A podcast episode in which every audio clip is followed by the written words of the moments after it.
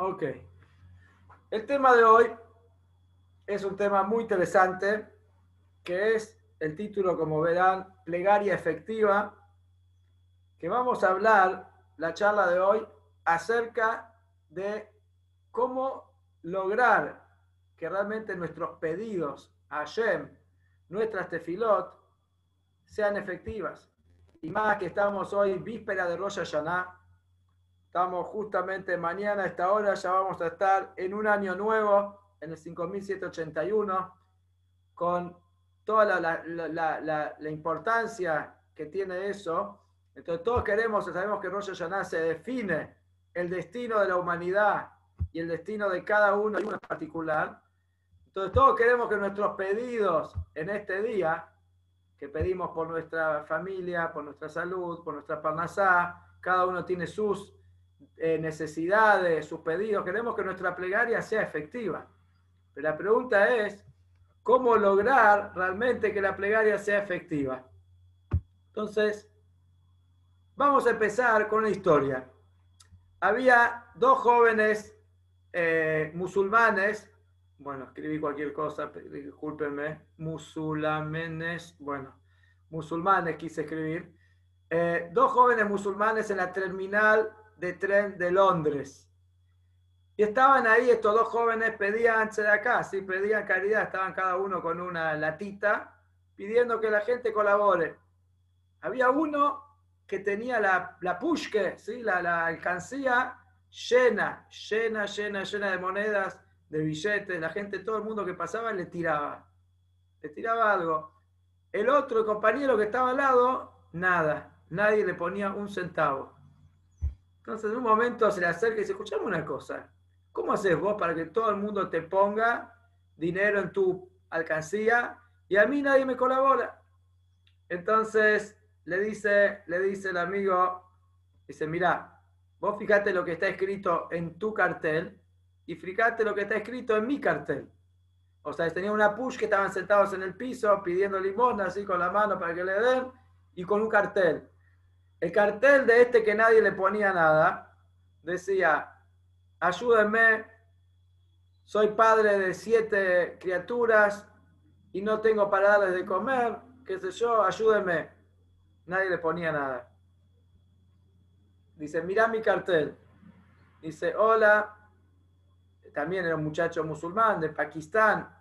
Dice, me faltan 50 dólares para volver a Pakistán a ese todo le ponía, todo le llenaba la alcancía. Basta que se vuelva a su país, que se vaya de Londres, todos le ponían, hay que saber pedir, hay que saber pedir. Esto es una introducción, si no veo que se ríen mucho, es difícil contar un chiste por Zoom, pero eh, no, se, no se siente el pulso de la gente. No sé si le entendieron, si cayó bien, si, si es gracioso, pero son chistes israelíes. A veces el humor israelí nada que ver con el humor eh, argentino, pero está bueno, también me gusta, no sé. Eh, entonces, estamos en un año muy especial, que este año de alguna manera se desmoronó la seguridad que teníamos en muchas cosas, el orgullo, la confianza en la ciencia que nos rodeaba. La, que, o sea, nosotros estábamos de alguna manera viviendo como algo, una utopía. Creíamos que la ciencia todo lo puede. Creíamos que con el dinero podíamos conseguir todo lo que uno quiera. Creíamos que la ciencia tenía soluciones a todas las cosas. Y de golpe nos tocó vivir un año, un año tan especial, tan difícil, pero con tanta enseñanza, que nos demostró realmente que todo lo que nosotros sentíamos como seguridad y nos apoyábamos y estábamos convencidos que la ciencia y esto y lo otro y el dinero, nos mostró que nada, nada de todo esto es realmente algo que vale la pena creer ciegamente o apoyarse en eso. La tefilá de Rosh Hashanah, nosotros decimos en la, en la plegaria de Rosh Hashanah, no con actos de bondad ni con acciones nos paramos ante ti, sino como pobres y humildes golpeamos tu puerta. O sea, esta tefilá, este año va a tener un significado impresionante. Cuando vamos a pararnos frente a ayer, mañana, a partir de mañana, y vamos a rezar esto, este fin de semana tan especial, dos días de Rosh Hashanah, Shabbat y domingo, y vamos a decir a Hashem, no, nosotros nos sentimos pobres y humildes ante ti, venimos a golpear la puerta, o sea, este año realmente nos hizo sentir esto, lo, lo, lo pobres que somos, lo, la, la, la, fuerza que, que, nos creíamos que teníamos y la grandeza y la, todo cayó. Entonces, este año va a tener un, un, un, un, tinte especial, un color especial va a tener, un matiz especial la tefilá de Rosh Hashanah. También podemos ver las virtudes de este año. Porque el pueblo judío ya tiene más de 4.000 años de historia en la que nosotros aprendimos a vivir con fe y confianza a pesar de todo. A pesar de todas las vicisitudes, a pesar de los desafíos que tuvimos que afrontar, desde pogroms, Inquisición, Holocausto, Egipto, pasamos las mil y una pruebas, como el pueblo judío desde hace cuatro mil años. Y aprendimos que a pesar de todos los obstáculos, la única manera de salir adelante es con fe y con confianza y saber que las cosas negativas ya van a pasar. Y por más que uno se siente que parece que esto no se termina más y es eh, algo que no, no le vemos el fin y nos desesperamos, nosotros como Yudim, por un lado, sabemos que los problemas, los desafíos se afrontan con fe y confianza, primero que todo. Y eso es lo que nos mantuvo durante todos estos cuatro mil años. Ahora, ¿qué pasa cuando las fuerzas se acaban? Cuando la fuerza ya, uno dice, no estoy agotado, no puedo más, no puedo más de esta cuarentena, no puedo más estar encerrado, no puedo más esta vida de locos que estamos viviendo estos últimos seis meses.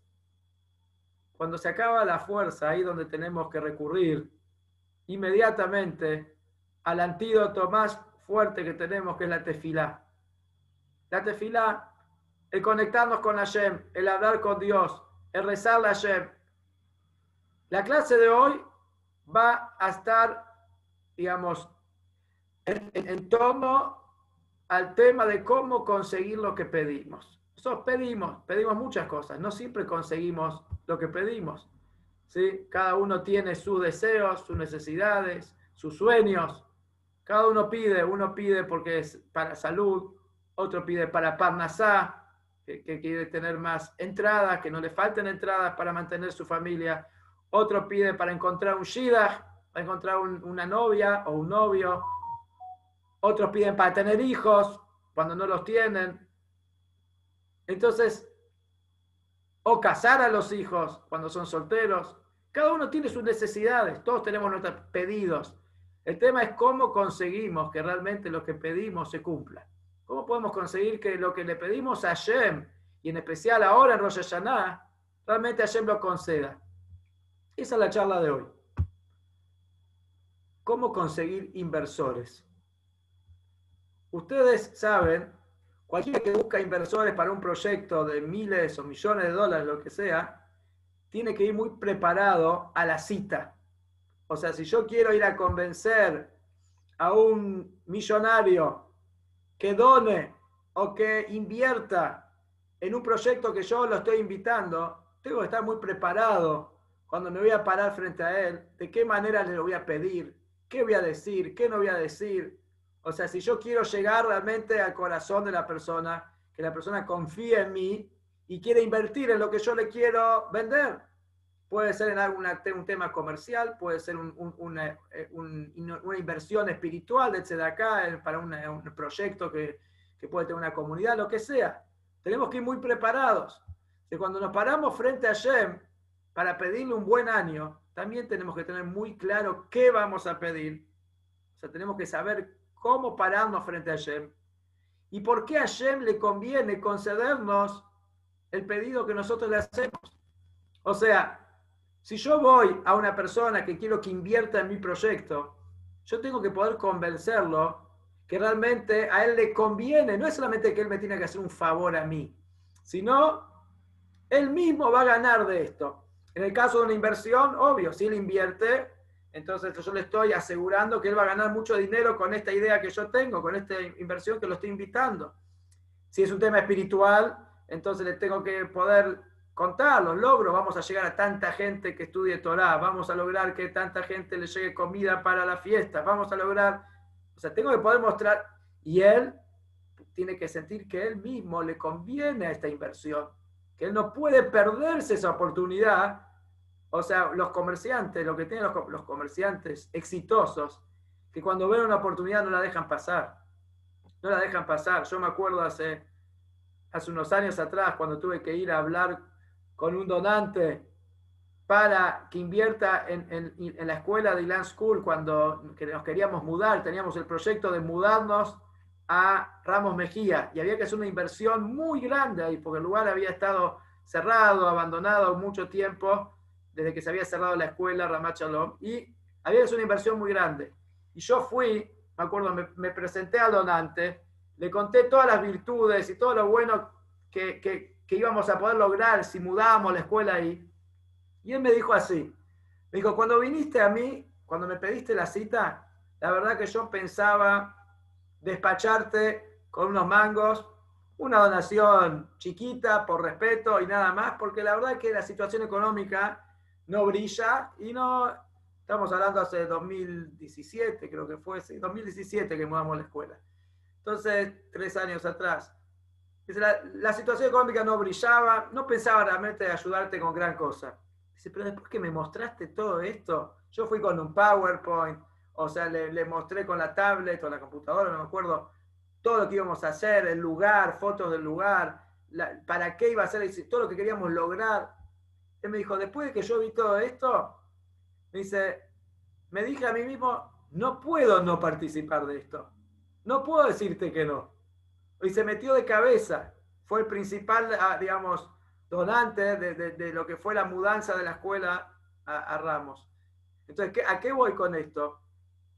que cuando uno va y quiere que alguien invierta en su proyecto, en lo que sea, tiene que realmente demostrar que al otro le conviene hacer esa inversión y no se la puede perder. Lo mismo es con Hashem. Nosotros tenemos que, de alguna manera, demostrarle a Hashem que le conviene a él invertir en nosotros. Le conviene a Hashem invertir en lo que nosotros estamos pidiendo que invierta. La tefilá de los 10 días de Teshuvah, que empiezan, si Dios quiere, con Rosh Hashanah, mañana de la noche, son 10 días hasta Yom Kippur, que se llaman los 10 días de Teshuvah, de arrepentimiento, de retorno a Shem. Decimos, ahí en la tefilá, hazlo por ti y no por nosotros. Le manja velo le lo decimos en hibrid. Haz, hazlo por ti, le pedimos lo que te estamos pidiendo, hazlo por vos, no por nosotros. Hazlo por tu verdad, hazlo por tu pacto, por tu grandeza, por tu belleza. Todo el tiempo la tefila dice, hacelo por tu verdad y no por nosotros, hacelo por tu pacto y no... O sea, repetimos constantemente que danos a nosotros bendiciones, concedeme lo que yo quiero, lo que estoy pidiendo, no por mí, por vos. A vos te conviene. O sea, así es el estilo de la tefilá de los 10 días de Teshuvah, esta tefilá que la repetimos varias veces, le decimos ayer, mirá, te estoy pidiendo esto y esto, hacelo por vos, no por mí, por vos, a vos te conviene. Vamos a entrar en un tema apasionante de donde aprendemos el rezo más grande de la historia. ¿Cuál fue el rezo más grande de la historia, más famoso? Necesito el celular, estoy hablando yo por celular, papá. Pero mamá, yo me voy a quedar dormido. A ver, Y anda a dormir hace mañana. A ver, a ver, a ver. Verónica, mañana. por Teníamos favor, el audio. Ahí está. Eh, por favor, apaguen los micrófonos. Eh, el rezo más grande de la historia. Tenemos, no sé si escucharon hablar de Hannah. Ha- Hannah fue la mamá de Shmuel, el profeta Shmuel. La historia cuenta que Hannah fue estéril durante 19 años. Durante 19 años estuvo casada y no podía tener hijos. Esta historia de Hannah la leemos el primer día de Rosh Hashanah. Hannah es una mujer que transformó su destino con la fuerza de la con la fuerza de la plegaria. O sea, ahora vamos a ver un poco los detalles. En Rosh Hashanah se, se leen tres historias que están relacionadas con hijos. El primer día de Rosh Hashanah leemos sobre el embarazo de Sara, que también fue estéril, y contamos en la Perashá sobre el embarazo de Sara, que quedó embarazada de su hijo Isaac. También leemos el primer día de Rosh Hashanah en la Haftarah, que se lee después de la lectura de la Torah, sobre el embarazo de Hannah, que Hashem le concedió su pedido y Hannah quedó embarazada. El segundo día se habla la lectura sobre el sacrificio de Isaac y en la Haftarah habla también sobre el consuelo de Irmiau, el profeta Irmiau, donde el profeta Irmiau le, consuela al pueblo judío y menciona a Rachel, Rachel Eimeinu, la matriarca Rachel, la esposa de Jacob, que dice que ella llora por sus hijos y pide a Hashem que Hashem haga volver a los Yehudim a Jerusalén, a Israel, con la Geulah, con la llegada del Mashiach. O sea, ¿cuál es el motivo que leemos estos tres, estos tres temas, o sea, estas tres historias relacionadas con hijos en Rosh Hashanah. ¿Cuál es el motivo? Dice, el motivo es que las tres mujeres eran estériles y las tres quedaron embarazadas en Rosh Hashanah. O sea, tanto Sara, tanto Hannah y tanto Rachel Todas quedaron embarazadas en Rosh Hashanah. Por eso se lee la historia de ellas en Rosh Hashanah. Ahora, ¿qué tiene de especial la historia de Hannah? Ella vivió, Hannah vivió hace 3.000 años atrás. ¿Con quién estaba casada? Estaba casada con el Caná durante 10 años y no tenía la bendición de tener hijos. ¿Qué hizo el Caná? Como era costumbre en esa época, no sé si escucharon a veces este tema, ahora puede sonar espantoso, puede sonar algo totalmente desubicado, pero en esa época era costumbre, y lo vemos que los patriarcas lo, hicieron. ¿Qué hizo? Como ella no podía tener hijos durante 10 años que estaba casada, y de acuerdo a la ley, dice una mujer que después de 10 años no pudo tener hijos, no queda embarazada, no es como ahora que hay tantos tratamientos y esto y lo otro, en esa época no había nada de estos tratamientos. Ya después de 10 años ya es prácticamente imposible que tenga un bebé. Entonces, ¿qué hizo el marido? Tomó otra esposa, se casó con otra mujer, Pnina, para, eso se llama en realidad en, la Torá, dice que cuando una mujer no podía tener, eh, quedar embarazada mucho tiempo, el marido se casaba con otra mujer, y este, digamos, esta digamos, este sufrimiento que tenía la esposa porque el marido se tenga que casar con otra mujer más, digamos, de acuerdo a la Torá, antiguamente se podían casar con más de una mujer. Esto hacía como el caso de Sara, que Abraham tomó a Agar y después al final Sara quedó embarazada. Lo mismo hizo el Caná con eh, tomó a Pniná para ver si con esta manera Hannah después quedaba embarazada.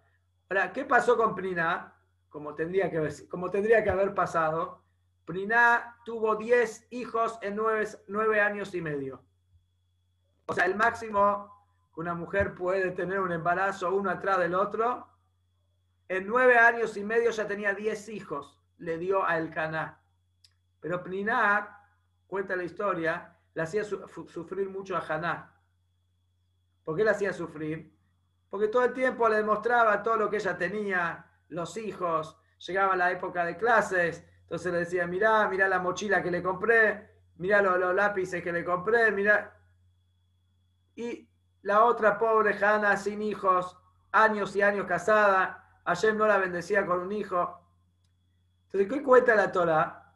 Dice, un día, fue el día y el Cana sacrificó un corbán, fue al Migdash, al templo de ese momento, hizo un corbán, dice, y repartió las porciones, o sea, en, esa, lo que se hacía era, era, había corbanot que una parte se sacrificaba, otra parte se comía la familia que sacrificó el animal lo comía en Jerusalén. Sacrificó el corbán, el sacrificio, y repartió las porciones a Pniná. O sea, le dio las porciones de ese sacrificio a su esposa y sus hijos. Y dice que a Hannah le dio una doble porción, porque la amaba. Así dice el Pasuk. Y Hashem cerró su útero. O sea, por cuanto que él amaba a su esposa, y ella estaba sola, triste, no tenía hijos, entonces a ella le dio doble, como para dale un mimo, digamos, para, ya que no tiene hijos, por lo menos que tenga alguna cosa, algún fargenigen, como se dice, algún, alguna, alguna satisfacción. Y el Zohar cuenta, la mística judía, la Kabbalah, dice así, que cada vez que dice la Torah Ayom, eso cuando dice y fue el día, en hebreo se dice Ayom, llegó el día y fue el día, cada vez que se dice y fue el día, cada vez que dice así, se refiere a Rosh Hashanah.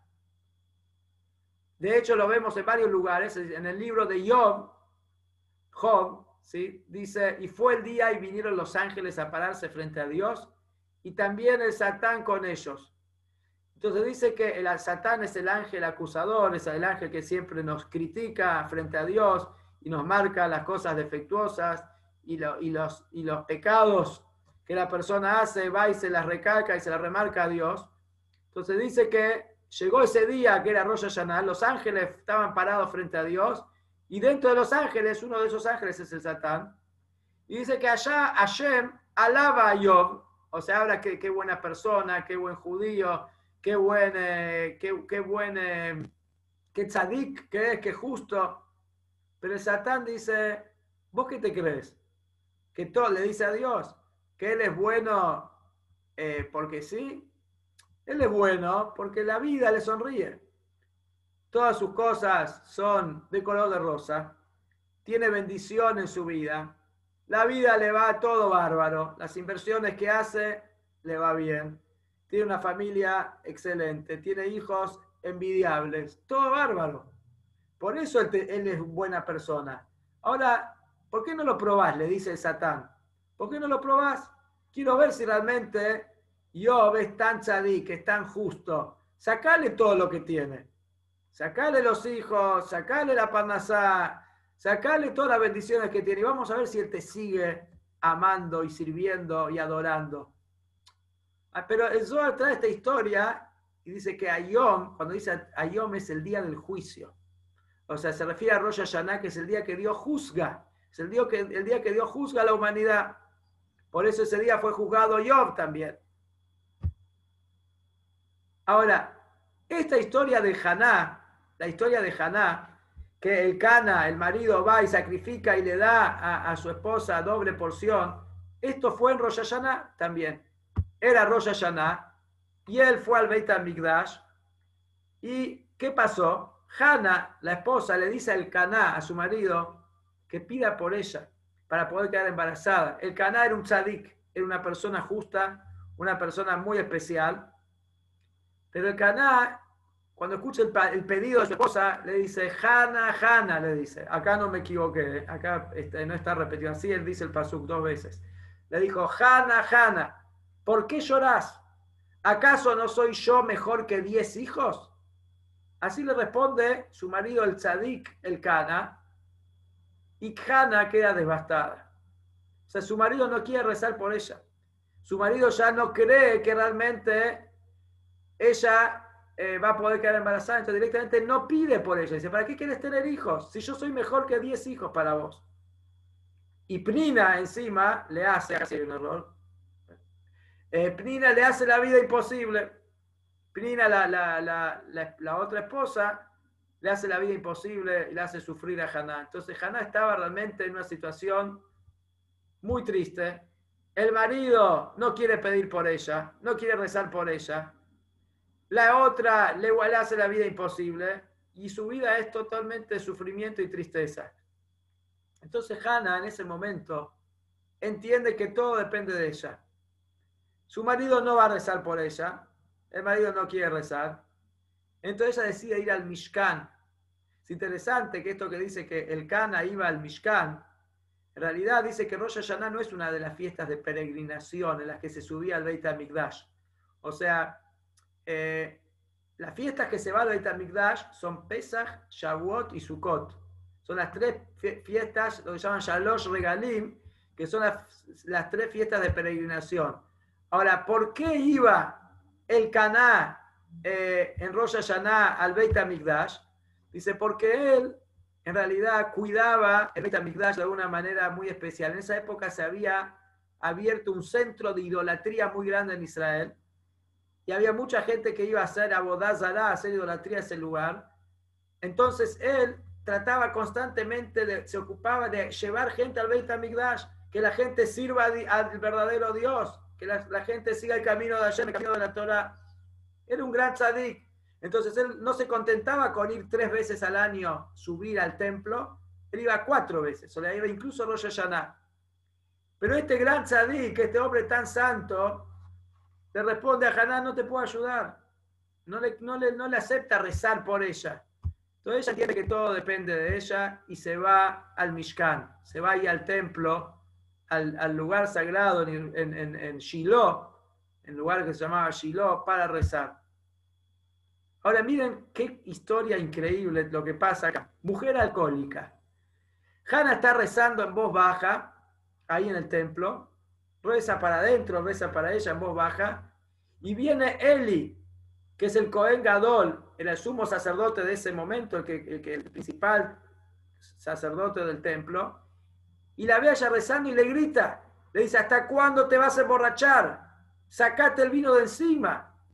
Y ella contesta, no estoy borracha, estoy derramando mi corazón ante Hashem. Esto es una cosa muy rara muy extraña. O ¿cómo, ¿por qué el, el Cohen Gadol, Eli, la confunde a ella con una borracha? O sea que la mujer estaba rezando. ¿Por qué la confunde? ¿Acaso ella entró con una botella de vodka al Mishkan, tambaleando?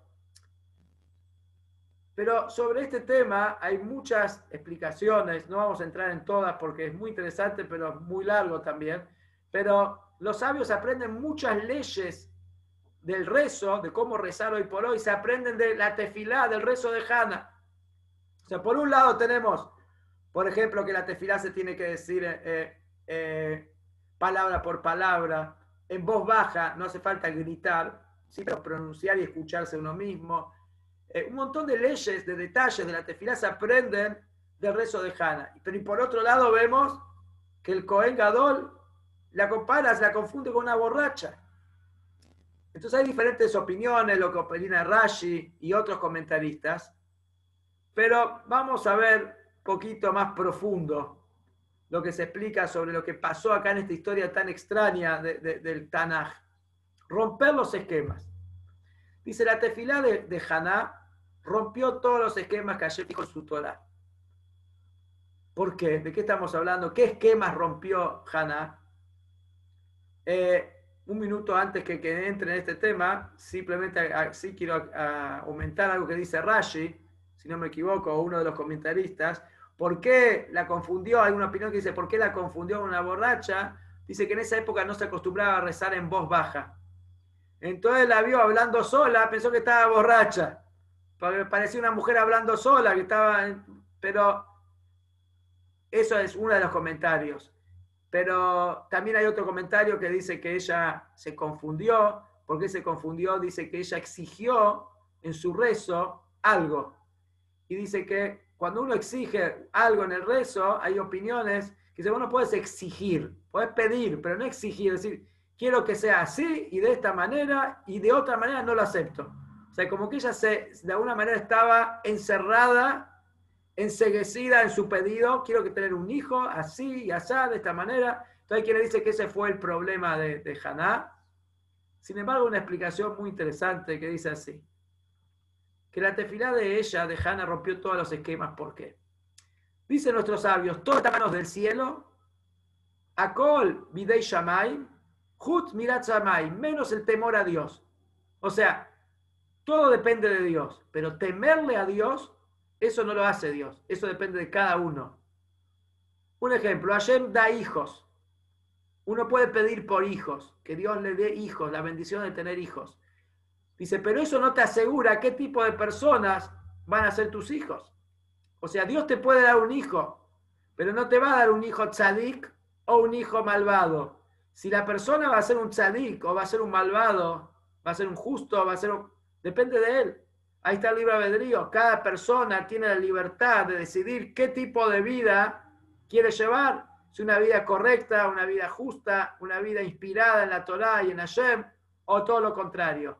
Pero Entonces, ¿cuál es la prueba? Miren la historia, qué interesante. Abraham, el gran tzadik, nuestro patriarca Abraham, pidió por tener hijos. También su, su esposa, Sara, no quedaba embarazada. Entonces él se casó con Agar y tuvo Ismael. Dios le dio un hijo, pero sabemos quién fue Ismael. Ismael es, es el padre de nuestros primos. Ismael dice la Torah que era un cazador, una persona que, que no, no seguía el camino de Abraham para nada. Yitzhak también, si bien Yitzhak tuvo a Jacob, que fue un tzadik, pero lo tuvo a Isab. Isab era lo contrario, lo contrario a, la santidad, lo contrario a la rectitud, lo contrario al camino correcto. Entonces vemos que uno puede pedir hijos, pero qué tipo de hijos uno va a tener, ya eso no depende, o sea, de, eso, eso no viene de arriba. Eso cada uno, cada persona decide qué vida va a llevar. Ahí está el libre albedrío de cada uno. Hay una historia muy fuerte en el Tanaj sobre Hiskiau. El rey Hiskiau dice que él no quería tener hijos. ¿Por qué no quería tener hijos? Dice, porque él sabía que sus hijos iban, así él tenía, no sé, profecía, que sus hijos iban a ser malvados. Él, él sabía que sus hijos no iban a hacer el camino correcto. Entonces el profeta vino y le dijo a Hiskiau que tenía que tener hijos. Entonces él le dijo, pero, dijo, no importa, ese no es tu, no es tu tema. Vos tenés que hacer cálculos, vos tenés que tener hijos. Y cuenta cómo realmente tuvo hijos y los hijos fueron dos malvados terribles, de los malvados más grandes de la historia, que hicieron mucho mal y mucho daño a Israel, al pueblo judío.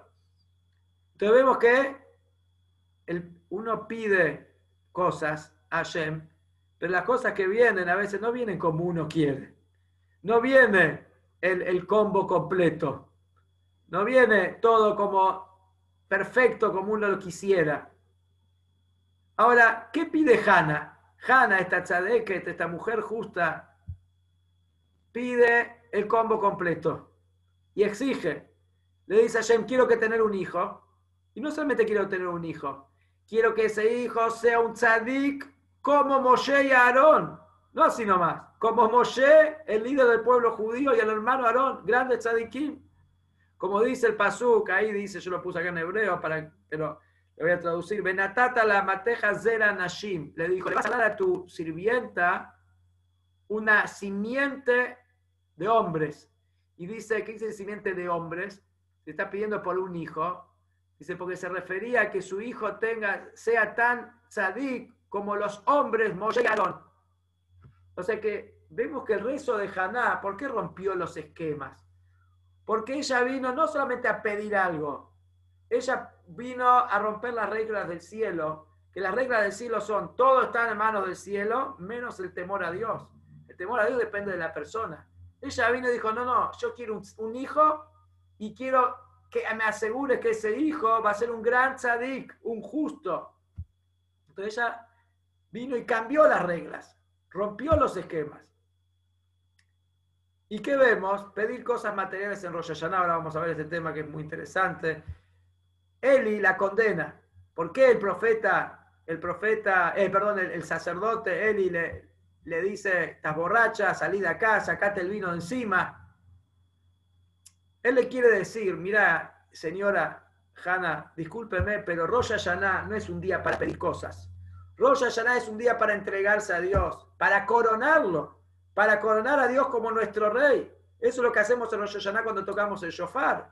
O sea, declaramos que Dios es el rey del universo y que Dios es mi rey. No es un momento para pedir, le dice Eli. Eh, nuestros temas personales no, no, son importantes ahora. Por eso la compara con una borracha, porque dice un borracho es alguien que piensa solo en él. Un borracho alguien que está borracho, eh, habla, dice lo que quiere, no le importa nada, no tiene pudor. Se, por ahí eh, se puede tirar encima de la mesa y, encima de la comida y, tirarse al piso. Él, está eh, concentrado en él, eh, no existe fuera de él, no existe otra cosa. Entonces es un borracho que piensa solo en él, por eso dijo, estás todo el día pensando en vos, en tener un hijo, ahora no es, no es para eso. Así le dice el, el, el, el Cohen. ¿Qué le responde Hannah? Le explica a él y le dice, mi interés es el interés de Dios. Mis necesidades personales no son para mí, son para poder servir a Shem. Le dijo, yo no estoy pidiendo un hijo para beneficio, para propio, para que me cuide en la sanidad, ¿sí? para tener en quien apoyarme, quien me cuide, quien me mantenga. Ese no es el motivo que yo tener un hijo. Yo quiero tener un hijo, quiero traer un alma pura al mundo, que toda su vida va a ser para Dios. Yo quiero traer un, un al mundo. No para mí. Quiero tener un hijo que su vida sea dedicada a Dios totalmente. Eso es lo que le estaba pidiendo Hannah Hashem. Entonces lo dicen nuestros sabios.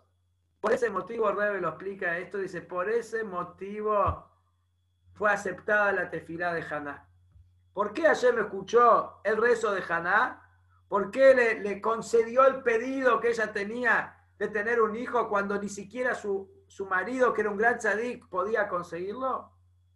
Porque dice, ella no pidió para ella ella pidió por el honor de Hashem. Ella pidió para que la gloria de Hashem se engrandezca en la tierra. Tener un hijo que toda su vida sea Hashem, la vida dedicada a Dios y engrandecer el nombre de Dios acá abajo. Imagínense si un arquitecto que quiere construir un, palacio al rey, ¿sí? cuando le dice que le quiere construir un palacio al rey, el rey le da la tarjeta de crédito, le da su tarjeta de crédito, porque lo quiere hacer por mí, quiere hacer un, palacio para mí, para, en mi honor, y es un arquitecto renombrado, el mejor arquitecto del mundo. El rey le dice, acá tenés la tarjeta, acá tenés mi tarjeta de crédito, anda a hacerlo, compra lo que necesites, hacer, hacer, hacer la obra, porque es para mí. Sabe que el arquitecto no está haciendo para él. Lo mismo pasa con Hashem. Lo mismo pasó acá con Haná. Haná le dice, yo no estoy pensando en mí. No me trates de borracha. Le dice, no estoy enseguecida en mis necesidades, en mis pedidos. Todo lo que yo pido es traer un alma santa al mundo que dedique su vida a Dios, traer más luz al mundo, engrandecer y santificar el nombre de Dios en la tierra. Por eso decimos en la tefilá, en la tefilá que vamos a decir en Rosh Hashanah, decimos, en aras de tu nombre dame vida, hacelo por vos, le decimos ayer. O sea, nosotros le decimos, no estoy pidiendo para mí. Lo que te estoy pidiendo, mis pedidos materiales también, no solo espiritual, materiales, te estoy pidiendo salud. ¿Para qué quiero salud? Para poder servirte, para poder tener fuerza para estudiar Torah, para hacer mitzvot, para ayudar al prójimo. Te pido poder casarme, ¿para qué quiero casarme? No para simplemente un interés personal. Quiero cumplir con la mitzvah de traer hijos al mundo. Quiero cumplir con la mitzvah de formar una familia judía. Necesito lo que necesito cuando lo pido. Si lo pido por mí, estoy ahí. Puede ser que me respondan, puede ser que no me respondan. Cuando mi intención es para dedicar eso que estoy pidiendo para servir a Shem, entonces ahí tengo asegurada la respuesta. Por eso dice, no alcanza a pedir vida, hay que justificarla. O sea, vos pedís, pedís, pedís, ¿qué vas a hacer con todo lo que estás pidiendo? Te dice ayer. ¿Para qué querés todo lo que me pedís? Yo tengo que poder justificar que todo lo que le estoy pidiendo a Dios, dame un año más de vida, dame, un año que pueda dar lo mejor de mí, estudiar Torah, cumplir mitzvot. O sea, dame para dedicarme más aún a fortalecer mi conexión con Hashem y con la santidad y con el judaísmo. Entonces, cuando uno viene Rosh Hashanah y vamos a, pedir ayer, tenemos que preguntarnos, ¿para qué quiero un año bueno y dulce? ¿Para qué lo quiero? ¿Por qué es importante que yo esté un año más en el mundo? ¿Para qué ayer?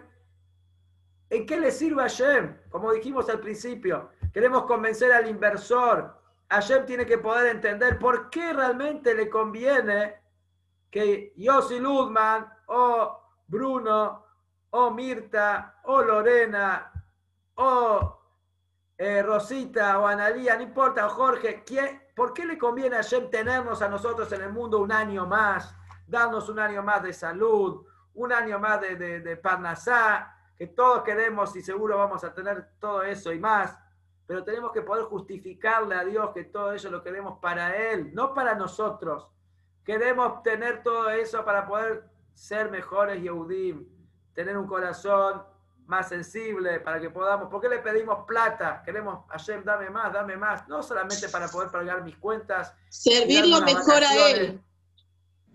Servirlo mejor para tener dinero para poder ayudar al prójimo. Si yo no voy a, tener cierta comodidad, voy a poder dar una mano al otro. Entonces, nosotros le tenemos que asegurar a Hashem, vos dame las bendiciones, que yo las voy a usar positivamente. Te aseguro, te prometo que yo lo que vos me vas a dar este año, lo que te estoy pidiendo, lo voy a usar para vos. Acá aprendemos algo espectacular, algo revolucionario, que es la vida no es un regalo solamente. Uno dice, bueno, aprovecha la vida, la vida es corta, disfrútala, disfrútala. Hoy estamos acá, mañana, quién sabe, disfruta la vida que es corta. Eso no es un pensamiento judío, no es un pensamiento de Torah. Porque la vida que Dios nos da no es solamente para disfrutarla. La vida no es un regalo simplemente, la vida es responsabilidad. La vida nos fue dada en garantía. O sea, así como uno da una garantía y uno tiene que poder cumplir para, para que le dé la garantía, acá también Hashem nos da un año de vida cada vez que llega Rosh Hashanah en garantía.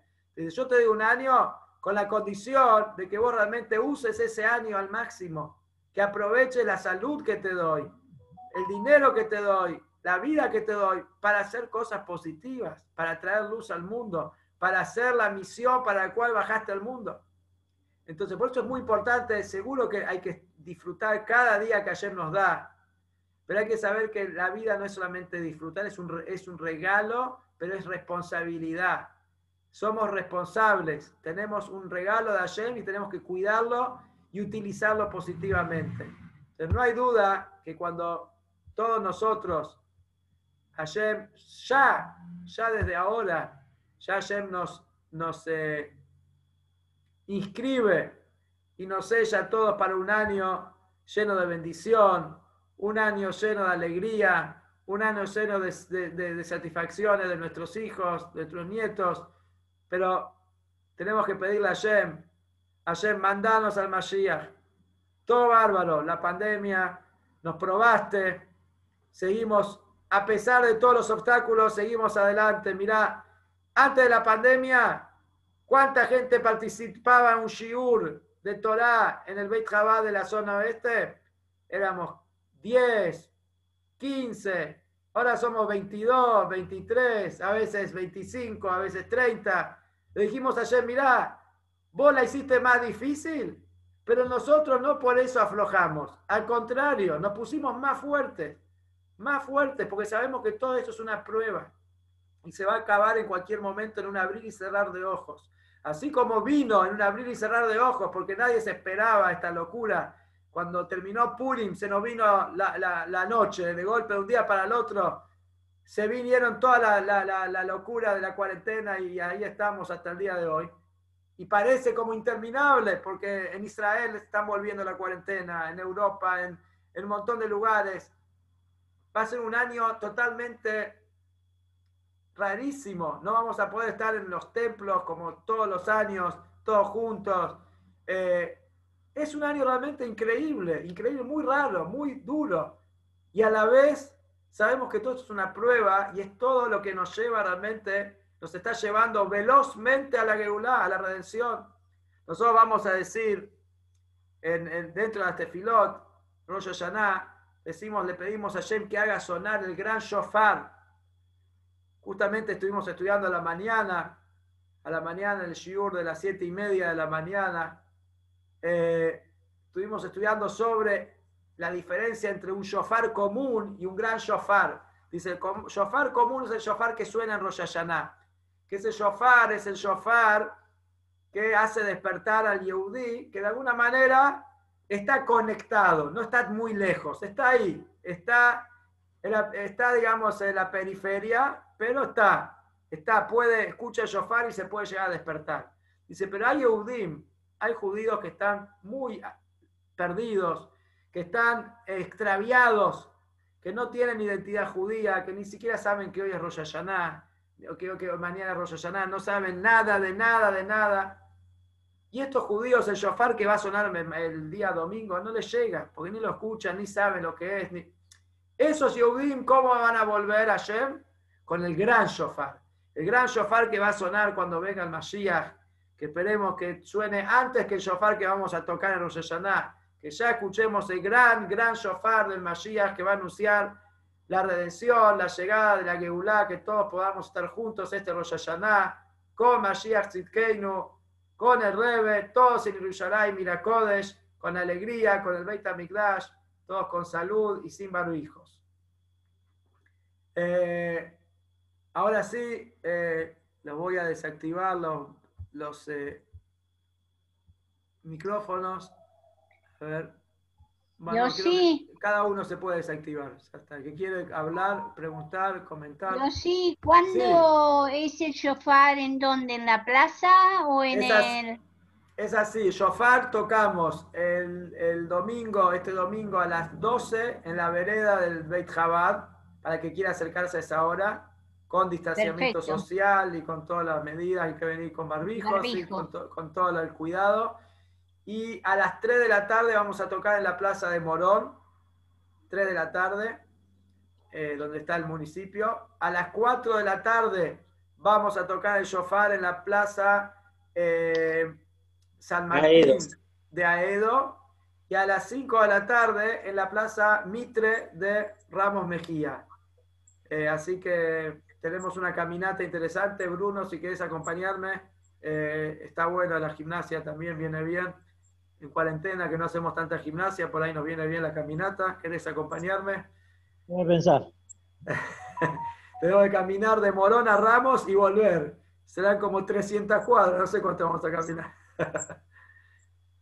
Pero bueno, Allen va a ayudar, Allen va a ayudar. espero que lleguen a Ramos, Yossi, ¿eh? Espero que lleguen a Ramos. Vamos a llegar, vamos, Allen nos va a dar fuerza para llegar.